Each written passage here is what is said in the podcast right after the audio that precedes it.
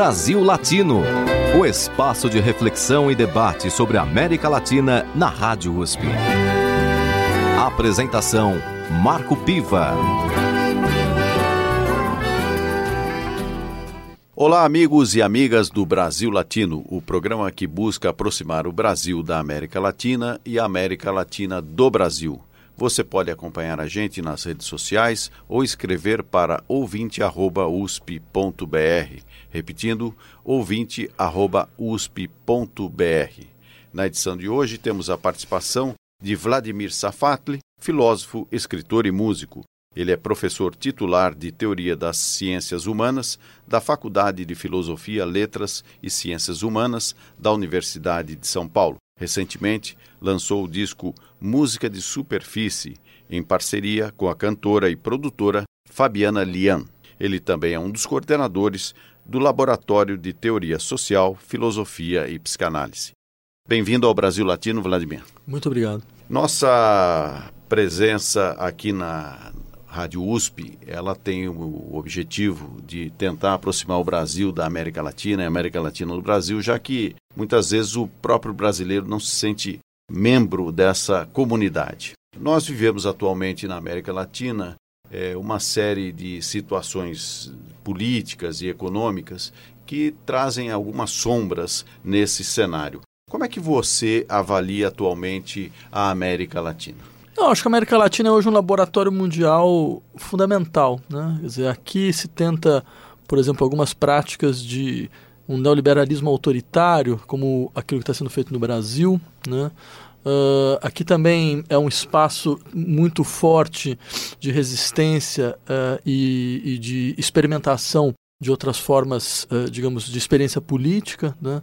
Mesmo que durante esses últimos 20 anos nós tenhamos tido experiências, digamos, muito, muito enquadradas naquilo que eu poderia chamar de um populismo de esquerda, que depois uh, elas se esgotaram, né?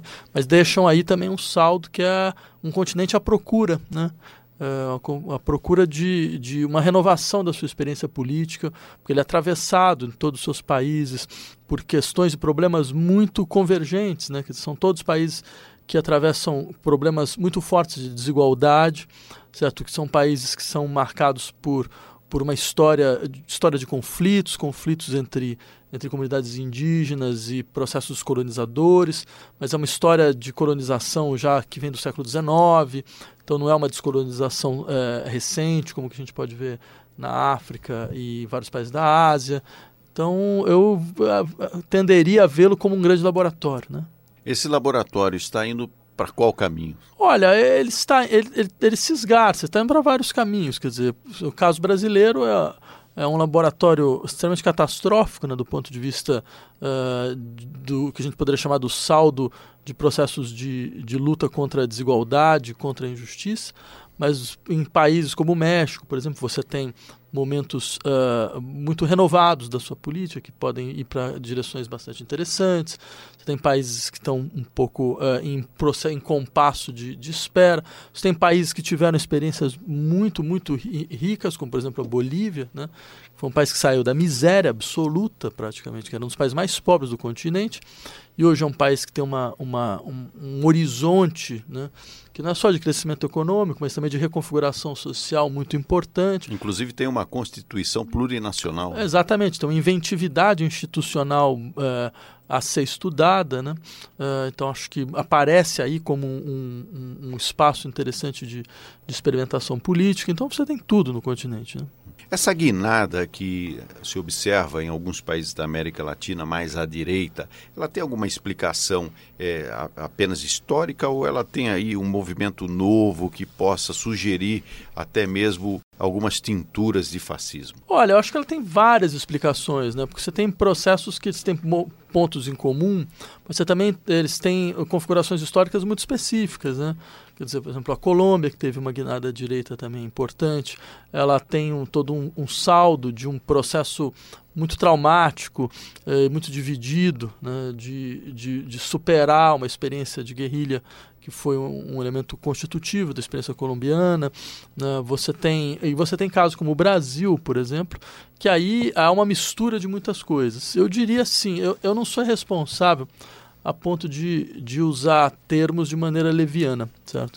Uh, e é claro que a gente poderia simplesmente usar fascismo de uma forma a simplesmente tentar desqualificar os opositores né, dentro de um processo onde não se trata de uma análise, trata-se de uma injúria. Né? Mas então, sabendo disso, eu não tenho o menor problema em dizer que sim, a sociedade brasileira ela lida hoje com uma tendência proto-fascista muito clara do, seus governo, do seu governo né, federal.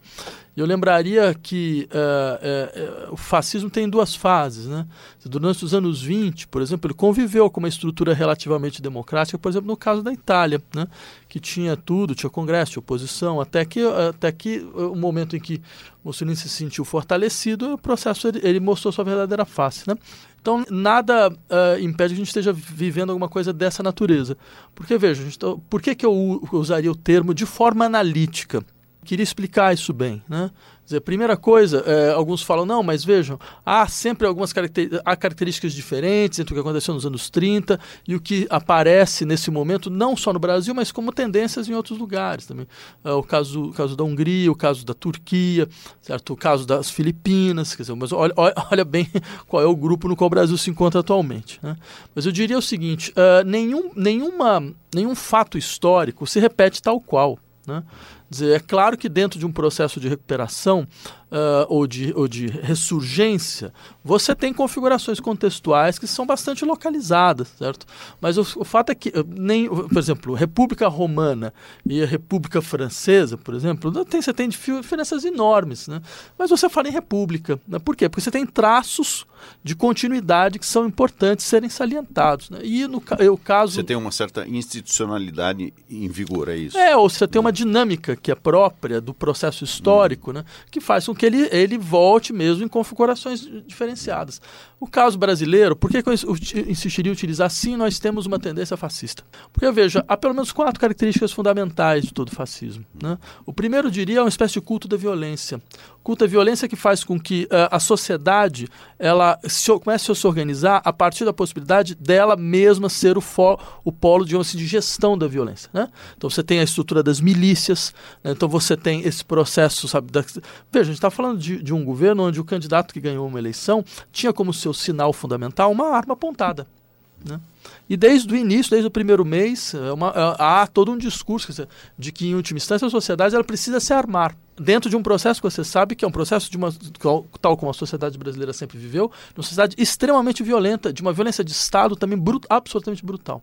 Você tem esse primeiro elemento. Segundo, você tem uma noção paranoica de Estado-nação, onde as questões da fronteira, onde as questões da identidade, onde as questões do limite aparecem como as questões centrais e mobilizando um certo discurso de medo, então medo contra o refugiado, medo, medo contra o imigrante, medo contra aqueles que podem de uma certa maneira retirar aquilo que nós realmente somos. O medo à diferença.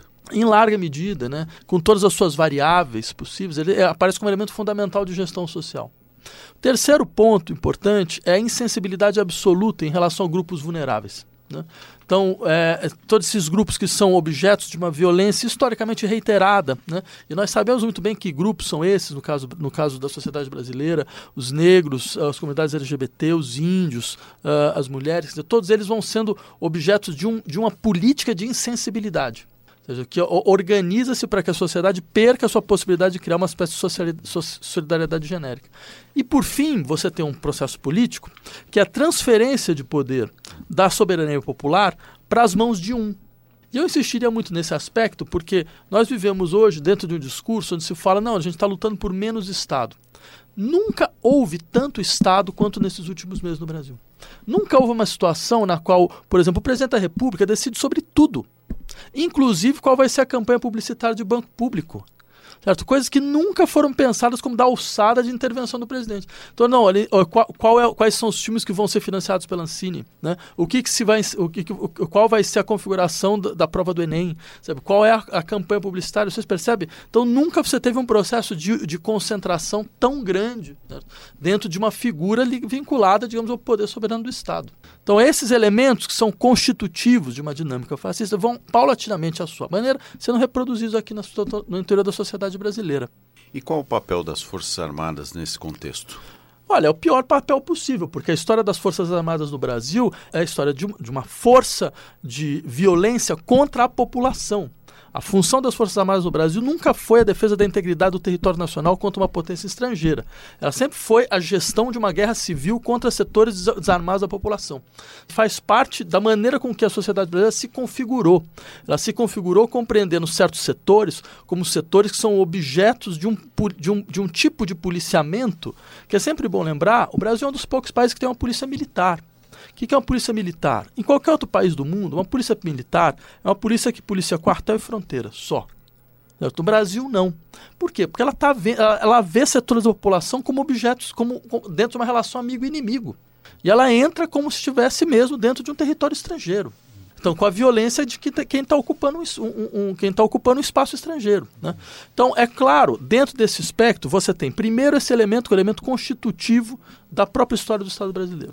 Segundo, você tem ainda um outro elemento, que o Brasil foi o único país na América Latina que não soube, de fato, ter uma política de dever de memória em relação à ditadura militar. Então, ele permitiu com que as Forças Armadas preservassem um discurso certo? no qual ela, em momento algum, fez o meia-culpa a respeito do tipo de crime que ela cometeu ao assumir o governo, tirando dos civis o governo através de um golpe militar e criando uma situação de exceção e de crime sistemático contra a humanidade financiado por terrorismo de Estado. Certo? Então, nesse contexto, o que, as Forças Armadas fizeram? Elas, se, elas preservaram né, é o, seu, o seu poder de intervenção, que agora volta. Nós vamos falar um pouco mais sobre esse assunto, inclusive do papel das Forças Armadas no contexto da América Latina, porque também tem todo um histórico aí, em nosso próximo bloco. Então, nesse momento, Vladimir, eu gostaria de retomar aqui esse seu trabalho também musical, né? Você é um músico além de filósofo, escritor e professor. E você, junto com a Fabiana Lian, é, lançou recentemente o CD Música de Superfície. Eu gostaria então que os nossos ouvintes tivessem também acesso a esse seu trabalho claro. e o que, que você é, recomendaria agora é, como a primeira música em nosso programa de hoje. Então, como a gente está falando sobre o Brasil Latino, eu sugiro Amor e Outros Hematomas, que é em cima de um tango, na verdade, do Gardel. É. Muito bom. Então vamos ouvir Amor e outros hematomas. Brasil Latino.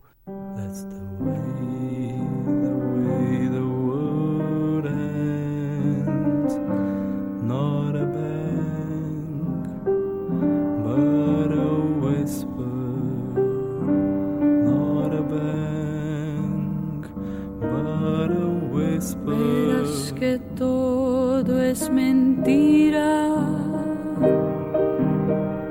Verás que nada es sabor, que el mundo poco me importa. Gira, gira, aunque te quiebre la vida. Aunque te muerda el dolor. esperes nunca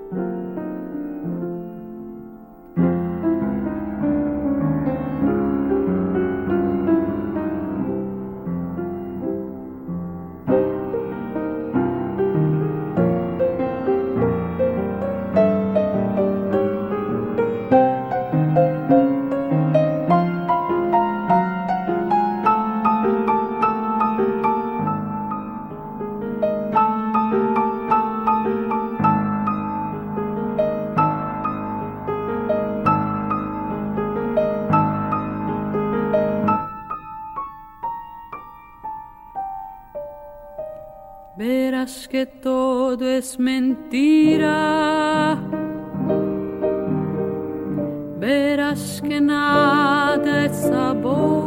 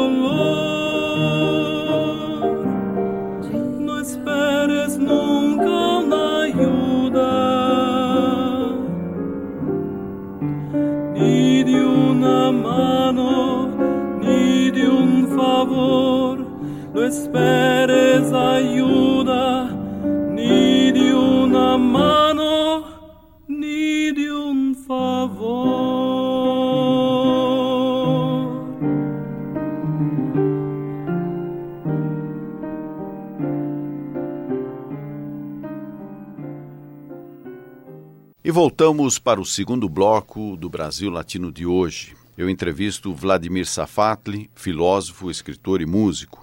Ele é professor titular de Teoria das Ciências Humanas da Faculdade de Filosofia, Letras e Ciências Humanas da USP e também um dos coordenadores do LatisFip, que é o Laboratório de Teoria Social, Filosofia e Psicanálise.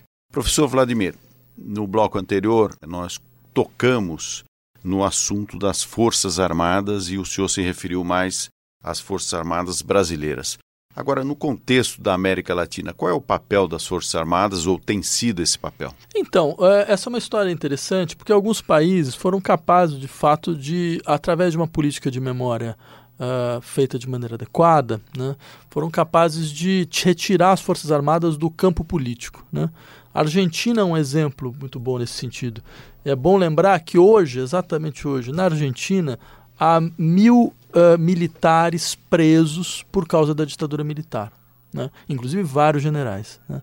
E mesmo Chile, que tinha uma situação muito complicada, porque o governo Pinochet ele organizou sua própria saída, né? de forma tal que parecia que as Forças Armadas ficariam intocadas durante muito tempo, né?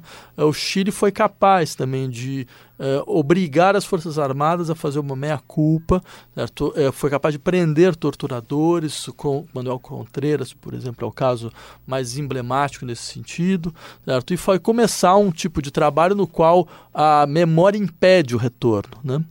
Uh, das Forças Armadas à cena, coisa que o Brasil não fez, né, e que hoje paga caro por isso. Ou seja, essa questão da memória ela se torna fundamental para a construção de um sistema mais democrático e, e igualitário. Sim, com certeza. Acho que a América Latina demonstra como a memória é uma questão política por excelência. Né? A gestão da memória, a maneira com que a memória ela é vivenciada no presente, é uma questão política por excelência. Nós vivemos hoje um embate a respeito da memória. Né?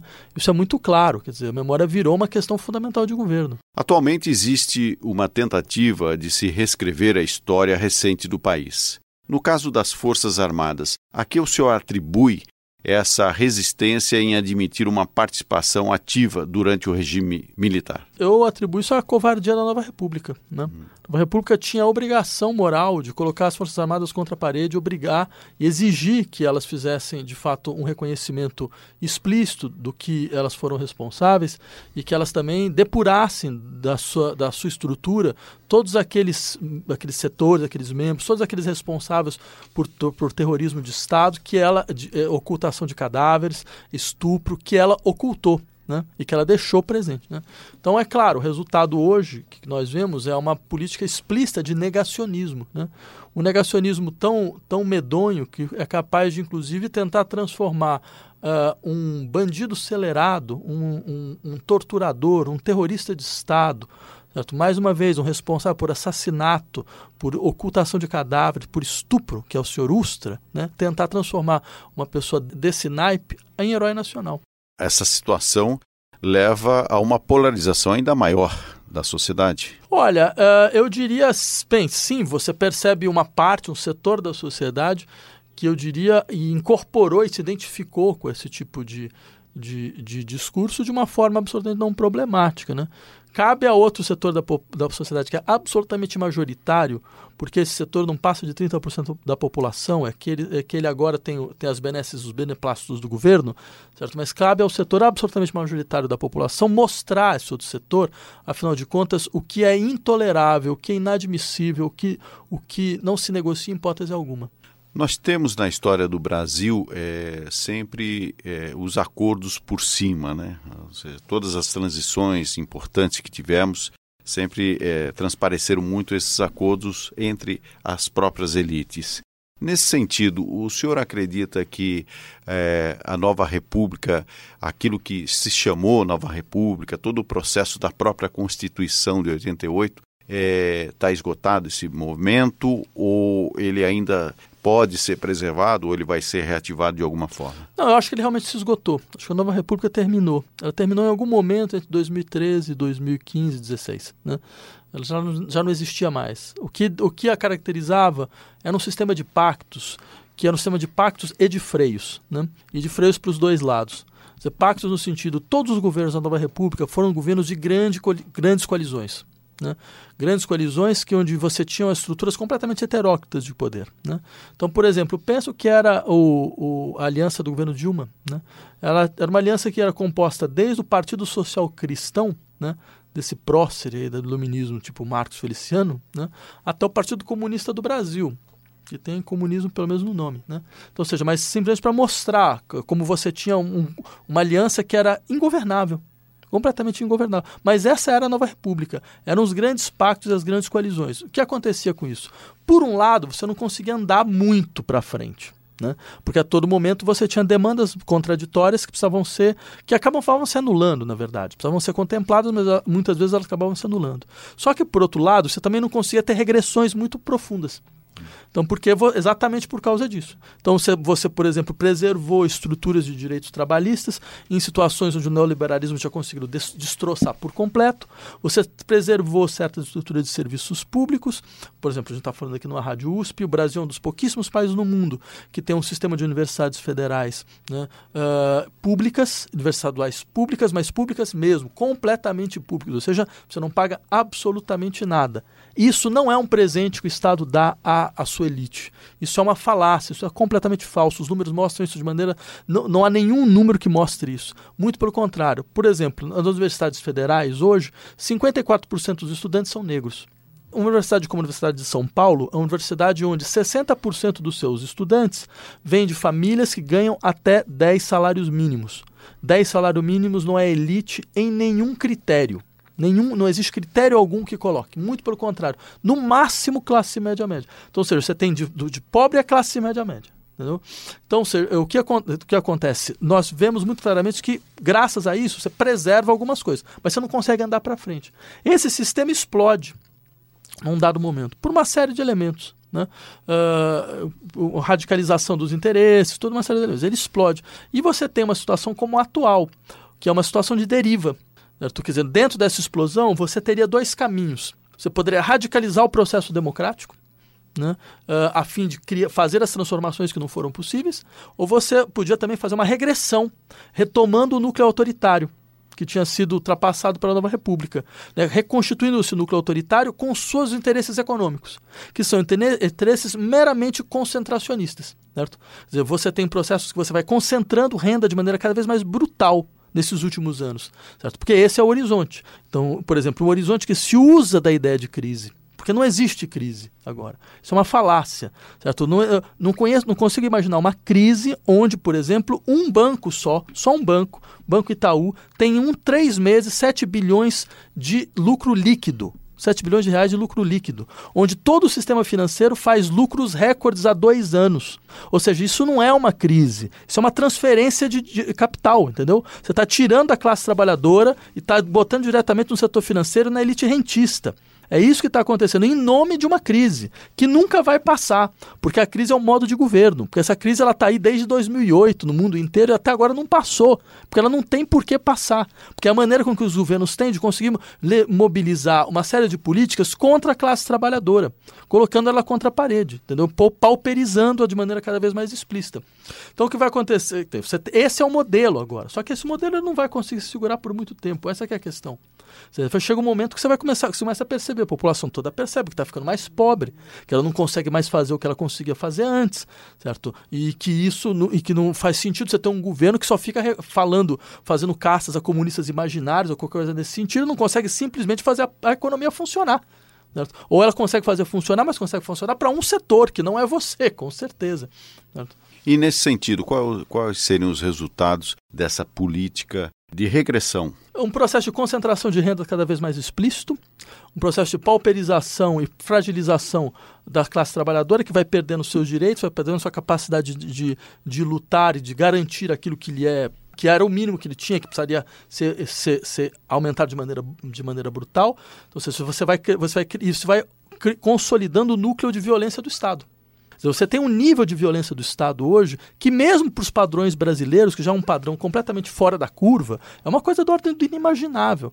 Porque é assim que se governa hoje. Se governa da seguinte maneira: veja, por exemplo, eu faço parte de uma comissão de defesa de direitos humanos, que uma comissão ARDES de direitos humanos. Né?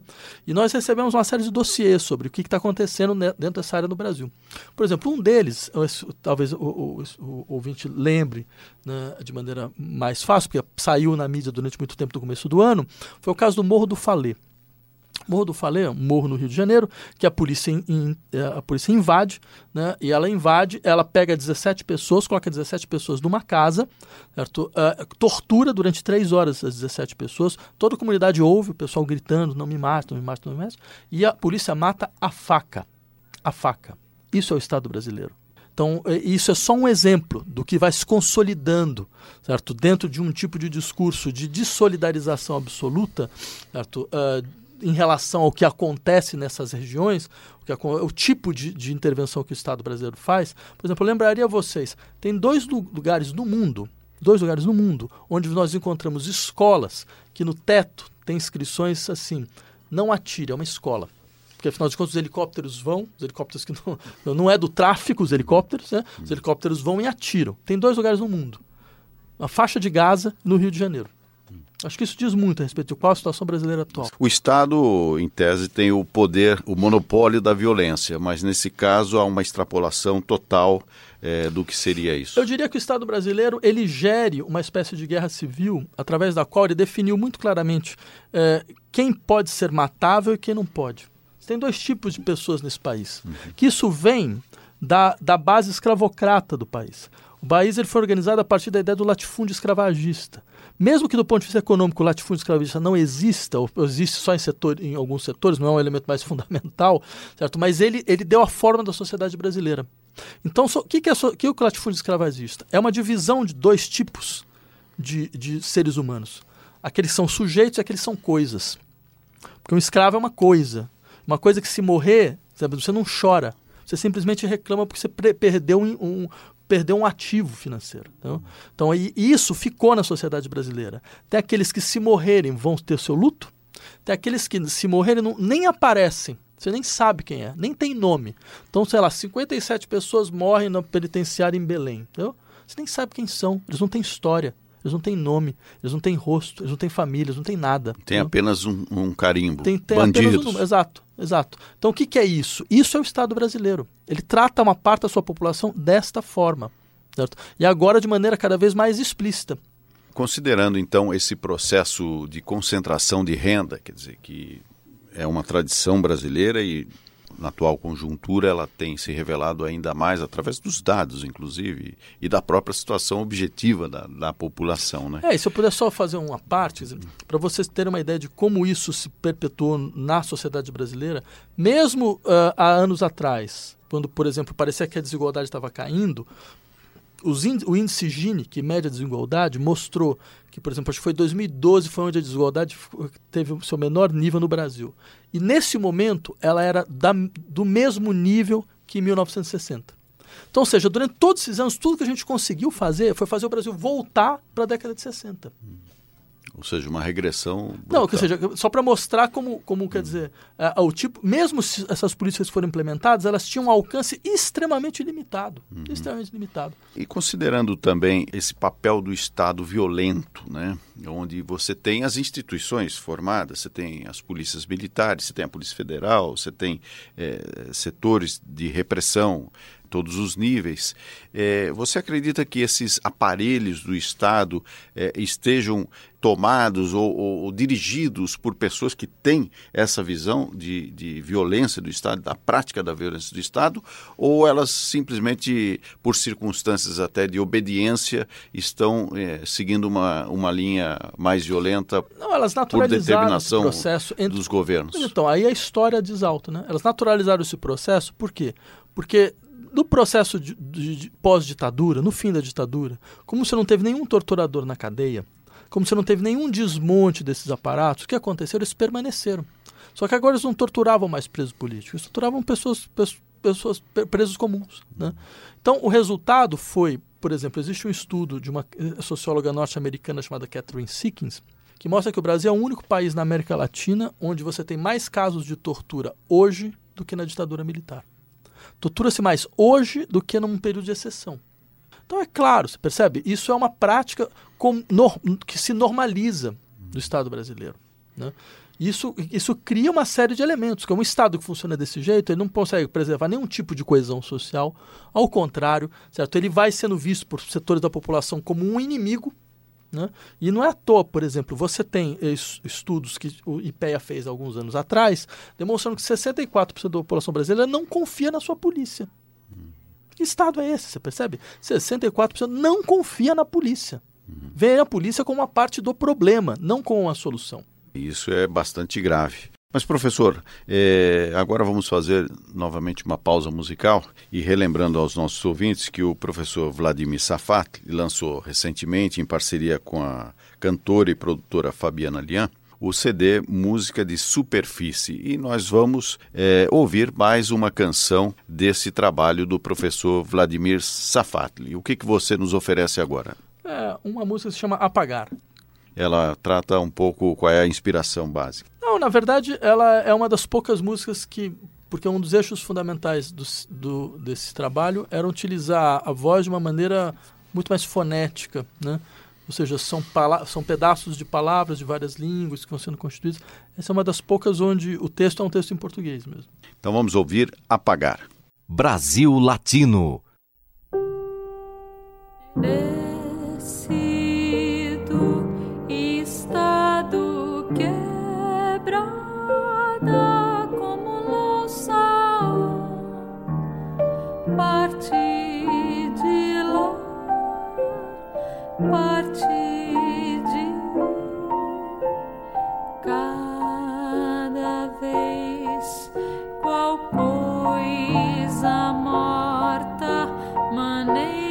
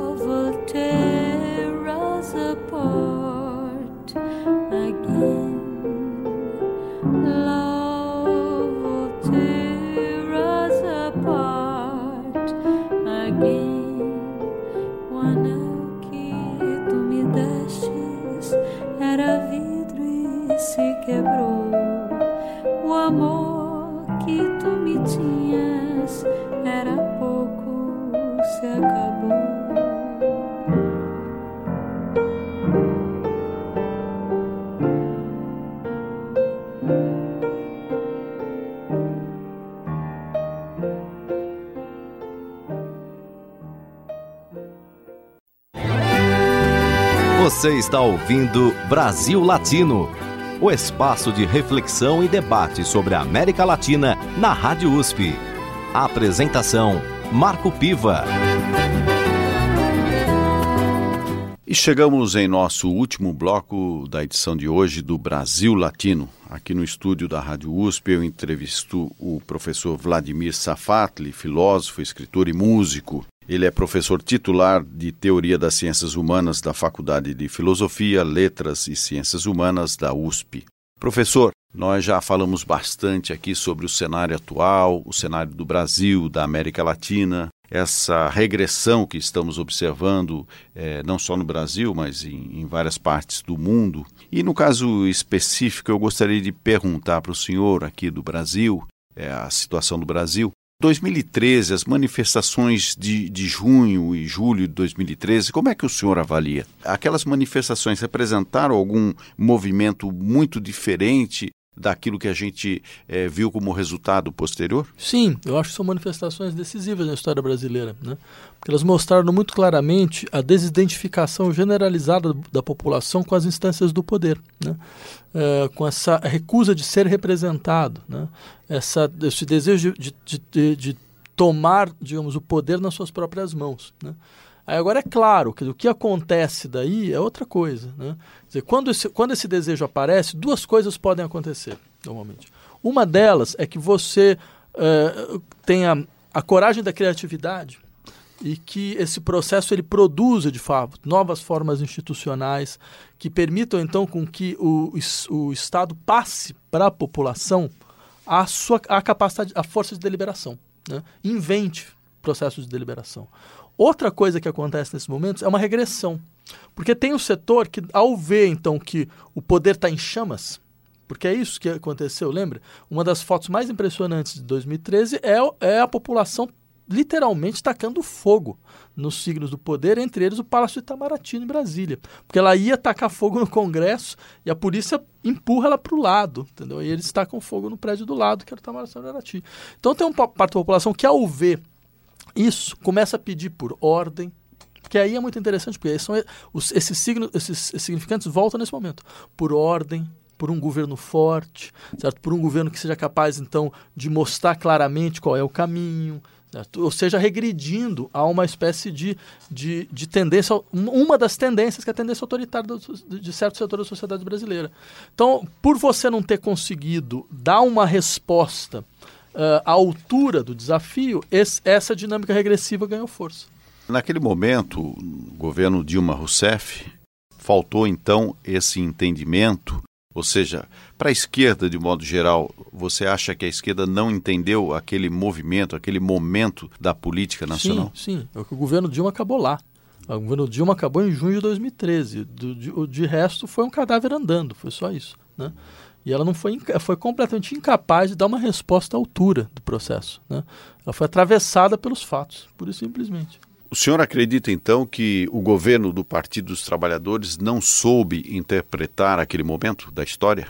Tem, tem realmente um problema e muito sério, certo? E mais do que isso, que não era incapaz de enxergar um dado que é, tinha-se todo um discurso de que nós estávamos em um céu de brigadeiro, entendeu? A gente estava num processo irreversível, não só de, de fortalecimento da nossa democracia, mas também de crescimento econômico. E ninguém queria ver um dado claro, que era assim, existia um processo de pauperização, certo? Quer dizer, você, o que, que você fez? Você criou um, um, uma, uma dinâmica de crescimento econômico, é verdade, certo? E uma dinâmica de, onde você tirou 42 milhões de pessoas da pobreza e levou para um certo estágio, só que você prometeu para essas pessoas que elas iam continuar só que elas tinham batido no teto, elas não tinham mais como continuar a sua ascensão social. Era evidente. Por quê? Porque o que aconteceu? Como você tinha um sistema, como um exemplo, você tinha um sistema muito concentrado, então quando você enriquece o país, o que acontece? Certo? Você faz com que, por exemplo, cidades como São Paulo e Rio de Janeiro, naquele momento, se transformaram em uma das duas das dez cidades mais caras do mundo. das casas do mundo. Você tem, por exemplo, o preço de imóvel em São Paulo, certo? De 2006 a 2012 triplica, triplica. Então é claro, que você ganhou, você vai você está perdendo. As pessoas estavam vendo que elas estavam perdendo. Por isso, é sempre bom lembrar, 2013 foi o ano que teve o maior número de greves da história brasileira. Foram 2.050 greves, só em um ano. 2.050 greves. Certo? Essa greve não foi feita pela CIA, não foi feita pela, pela elite brasileira, ela foi feita por todos os setores da população que estavam completamente descontentes, vendo que o crescimento tinha batido no teto. E, e você não tinha um, um segundo ciclo de política de combate à desigualdade para oferecer à população. Então, é claro, nessa paralisia completa, o que acontece? O governo, o governo se desaba, simplesmente desaba. Principalmente por porque havia uma coalizão muito frouxa, muito frágil. E não e... tinha um horizonte, não, não tinha para onde ir. Até hoje esse é o problema da esquerda brasileira. Uh, claramente, ela não sabe para onde ir. Entendeu? Ela não tem ideia de onde ir. Porque ela quer fazer o quê? Ela quer fazer, ela quer voltar no tempo, ela quer falar, não, olha, bom mesmo era até 2011, 2012, vamos voltar para cá. Não dá para voltar. Não existe nenhuma condição e nem ninguém quer, ninguém pensa voltando para trás. Então você quer o quê? Do ponto de vista político, você quer o quê? Você quer voltar essas grandes coalizões? Ou você quer um outro tipo de, de experiência política? Do ponto de vista econômico, você quer o quê? Você quer civilizar o capitalismo nacional, tentar de novo esses acordos com os setores da burguesia nacional? Ou você tem alguma outra coisa para colocar na mesa? Não está claro. Enquanto não estiver claro, não tem nenhuma razão, de fato, dela voltar ao protagonismo. Ela vai ter que entender de uma vez por todas que ela ou esclarece o, teu, o seu discurso, né, e mostra claramente à população que o que ela quer é algo completamente diferente do que está aí, né, ou ela vai ficar à deriva. Do ponto de vista histórico, é, a chamada onda rosa, onda vermelha para alguns, é, que aconteceu principalmente na primeira década do século XXI, é, foi um ajuste com o capital ou foi realmente uma tentativa é, de se superar essa condição histórica da América Latina de desigualdade, de injustiça social? Então, é, é, é a onda rosa, para você ver, é um termo que vem, na verdade, dos anos 90. Né? Vem é, quando a social-democracia europeia volta. Né? Então, ela é. Onda Rosa foi utilizada primeiro para falar do Tony Blair, para falar do Lionel Jospin, para falar do Máximo da Lema, para falar do Gerhard Schröder, né? Que aquilo era uma experiência de capitulação, era a última, a última versão da capitulação da social-democracia, certo? Tanto que ela virou que a gestora dos processos neoliberais de, de, de austeridade, como se diz, né? Uhum. Então, quando isso quando o Brasil, quando a América Latina ela tem então uma um, uma recrudescência, uma ressurgência de governos populistas de esquerda, né? então é os Kirchner na Argentina, o Lula no Brasil, a, a Bachelet no Chile, o, o, Morales e, o, no, na Bolívia e o Chaves. Você, eu diria assim, você tem dois grandes grupos, né? no caso latino-americano. Você tem um grupo que era o eixo Bolívia, Equador, do Rafael Correia e, e o e, o, e, a Venezuela, que era que falava de um socialismo do século XXI, mas na verdade era simplesmente um governo. Fora o caso da Bolívia, que era um caso diferente, né, que era, porque aí você tem mais configurações, é mais interessante. O caso venezuelano era um caso de um caudilismo militarista, era só isso. Uh, que a gente devia ter feito a crítica há muito tempo atrás. Né? Eu, eu, pelo menos eu, eu pelo menos faço parte dos setores que fizeram a crítica disso já há muito tempo atrás, falando que esse negócio vai dar muito errado. Né? E do outro lado você tinha é, uma espécie de, de sistema de grandes coalizões que tinha em maiores ou menores inflexões, que, era uma, que o eixo era o modelo Chile-Brasil, né? que eram as grandes concertações. Né?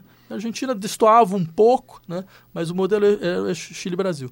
Só que o Brasil ele vai ter um problema central, que como ele, ele não tem, conseguiu fazer nenhum acerto com a sua ditadura militar, quando esse sistema de coalizão ele, ele, ele se fragiliza, esse discurso volta com força e atravessa todo mundo. E não tem uma certa ironia você ver esse processo.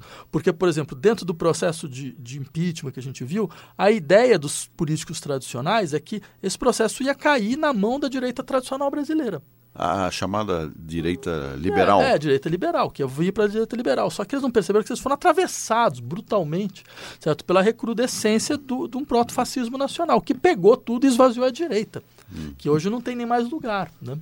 E que foi isso mais ou menos o que aconteceu.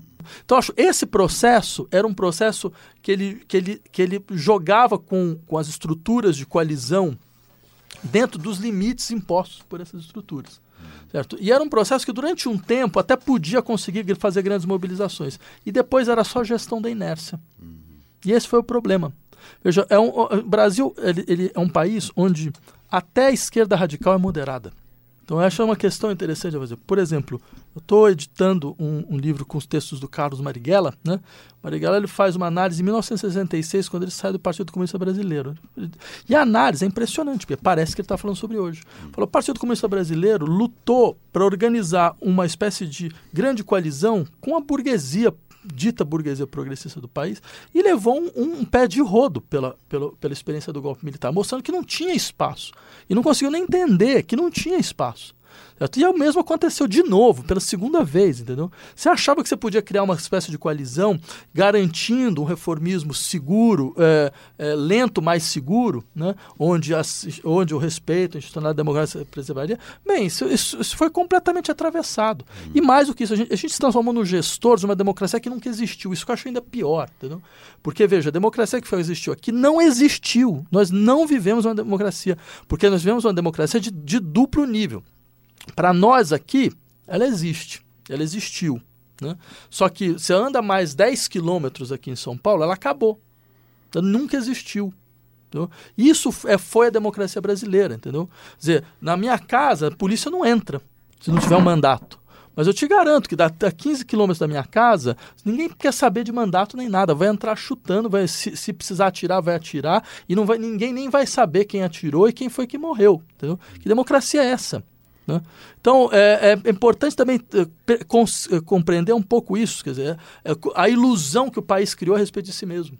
Professor, é, falamos bastante de Brasil, de política, de América Latina, mas não podemos deixar de encerrar esse nosso programa falando também de uma das suas habilidades, que é de músico. E esse seu trabalho recente, Músicas de Superfície, feito em parceria com a cantora Fabiana Lian, e que a gente está ouvindo aqui no Brasil Latino também. É, como é que foi a história, como é que é a história desse CD, desse trabalho? Não, na verdade, eu sempre tive uma prática de composição, né? Eu fiz conservatório, então, uh, e durante um tempo a gente fez esse trabalho, uh, chegou a apresentar em São Paulo nos anos 90, na Funarte, no MUB, então, e nós gravamos esse CD. Só que a gente não lançou o CD. Na época não tinha gravadora para esse tipo de música. E depois também eu saí do Brasil.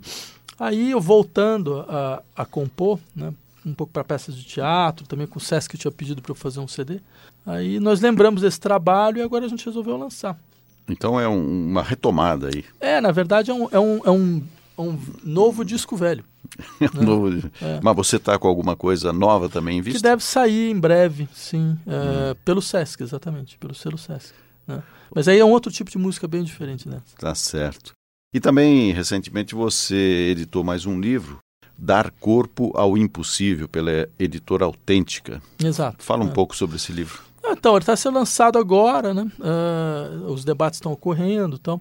É um livro, na verdade, sobre, uh, sobre o que significa pensar dialética hoje. Né? Uhum. Recuperar a dialética hoje a partir da sua figura mais contemporânea, que é a dialética negativa do Adorno. Né?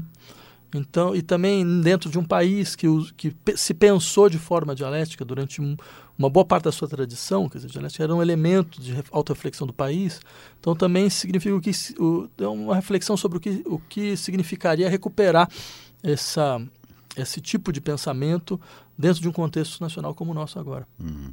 Bom, é um livro que promete e necessário para a situação atual que vivemos. Professor, então eu agradeço muito a sua participação. Nós entrevistamos aqui no Brasil Latino Vladimir Safatli, filósofo, escritor e músico, professor titular de Teoria das Ciências Humanas da Faculdade de Filosofia, Letras e Ciências Humanas da Universidade de São Paulo. Ele recentemente lançou o disco Música de Superfície em parceria com a cantora e produtora Fabiana Lian. Ele é um dos coordenadores do Laboratório de Teoria Social, Filosofia e Psicanálise aqui da USP e também autor de vários livros, entre eles esse mais recente, Dar Corpo ao Impossível, além de outros, inclusive Ética e Pós-Verdade, que também é um tema muito importante para a conjuntura que a gente vive. Então, nós vamos encerrar o nosso Brasil Latino de hoje, lembrando que o nosso programa tem a produção de áudio de Benê Ribeiro, a produção de Alexandre Veiga, Ítalo Piva e a curadoria musical de Carlinhos Antunes. Então vamos encerrar com mais um título do CD Músicas de Superfície do professor Vladimir Safatli e da Fabiana Lian. E professor, então, com o que a gente pode encerrar aqui? Com sangue e geometria. Não, essa é uma das músicas de trabalho do CD, né? Uh, ela, na verdade, vocês vão perceber, ela tem uma, uma ideia de, por um lado, você tem blocos uh, onde o piano faz muito trabalho percursivo, né? Uhum. Uh, uma espécie de de harmonia que ao mesmo tempo é uma percussão, né? Então, espero que vocês gostem. E o Brasil Latino, então, vai ficando por aqui. É, eu quero deixar aqui meus cumprimentos ao professor Vladimir Safati pela presença. Finalmente conseguimos uma agenda claro. e essa sua presença é importante aqui para o Brasil Latino, programa que busca aproximar o Brasil da América Latina e a América Latina do Brasil. Eu espero vocês em nossa próxima edição e fiquem agora com Sangue e Geometria, do CD Músicas de Superfície. Brasil Latino.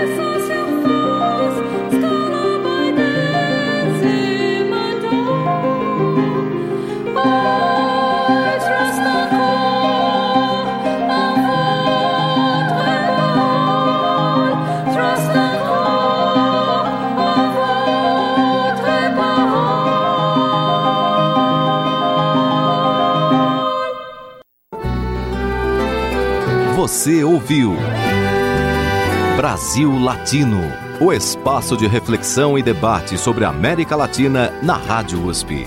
Apresentação Marco Piva.